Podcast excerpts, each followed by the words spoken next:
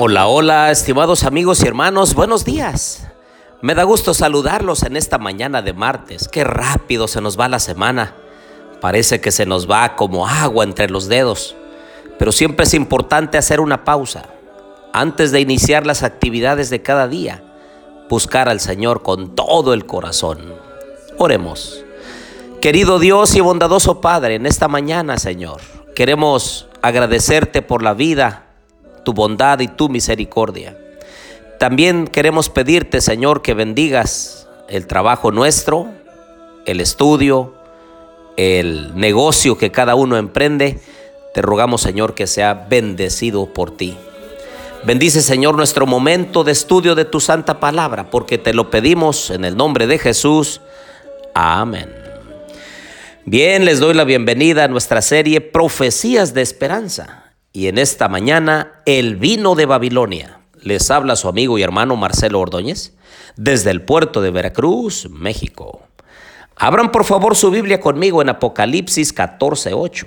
Otro ángel le siguió diciendo, ha caído, ha caído Babilonia, la gran ciudad, porque ha hecho beber a todas las naciones del vino del furor de su fornicación. La palabra dice, no os embriaguéis con vino en lo cual hay disolución. Antes bien, sed llenos del Espíritu. Efesios 5:18. El vino, al ser una bebida estimulante, nubla nuestros sentidos. Esto provoca una falta de discernimiento, el cual necesitamos para estos tiempos finales. El sabio Salomón escribió en Proverbios 31, 4 y 5, No es de los reyes, oh Lemuel, no es de los reyes beber vino, ni de los príncipes la sidra. No sea que bebiendo olviden la ley y perviertan el derecho de todos los afligidos. Añade Proverbios 21, el vino es escarnecedor, la cerveza alborotadora, y cualquiera que por ello errare no será sabio. La palabra de Dios no se equivoca. Oseas 4:11 dice la fornicación, el vino y mosto quitan el juicio. El mundo evangélico está embriagándose con el vino de Babilonia. Las iglesias caídas son Babilonia. Babilonia ha estado fomentando doctrinas venenosas, el vino del error. Este vino del error se compone de falsas doctrinas como la inmortalidad natural del alma, el tormento eterno de los impíos, la negación de la preexistencia de Cristo antes de su nacimiento en Belén y la defensa y exaltación del primer día de la semana sobre el día santificado por Dios. Estos y otros más errores afines son presentados al mundo por varias iglesias y así se cumplen las escrituras que dice en Apocalipsis 18:3, porque todas las gentes han bebido del vino del furor de su fornicación. La iniquidad y las tinieblas espirituales que prevalecieron bajo la supremacía papal fueron resultado inevitable de la supresión de las sagradas escrituras. Es decir, cuando quitaron la Biblia, ahora ya no podían ver claramente el mensaje de Dios y entonces la palabra de Dios fue sustituida por enseñanzas humanas. ¿Cuál es la causa de la incredulidad en la actualidad? Del rechazamiento de la ley de Dios y de la corrupción consiguiente bajo el pleno esplendor de la luz del Evangelio en esta época de libertad religiosa?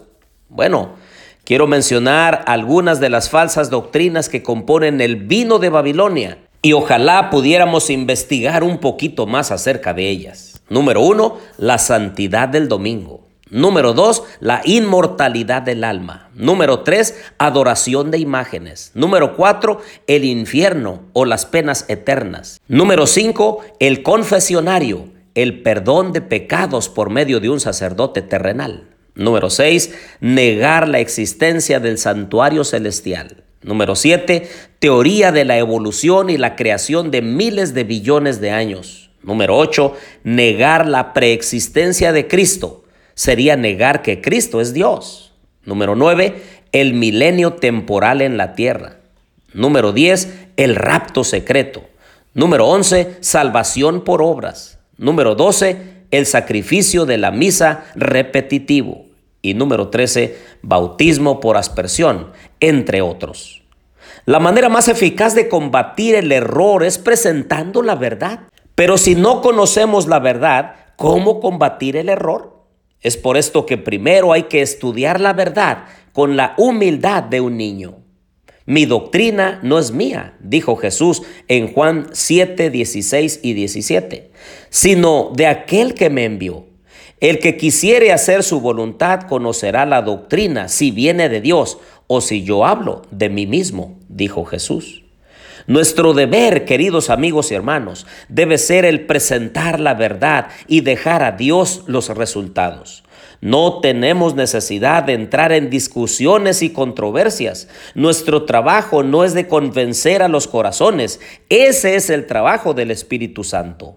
Nosotros debiéramos dirigir la vida, la atención hacia Cristo Jesús, abrir las sagradas escrituras entre la gente y entonces ellos verán la verdad. El Espíritu Santo los guiará a hacer lo recto delante de los ojos del Señor. Y nosotros debemos de vivir el Evangelio en nuestra propia vida para testimonio de las personas. Por eso no durmamos como los demás, sino velemos y seamos sobrios.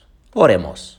Querido Dios y bondadoso Padre, en esta mañana, Señor, nosotros queremos pedirte que nos mantengas alertas, nos mantengas abriendo tu santa palabra, teniendo comunión diaria contigo para que nosotros nos mantengamos fieles a ti y que el vino de Babilonia no surta efecto en nuestras vidas.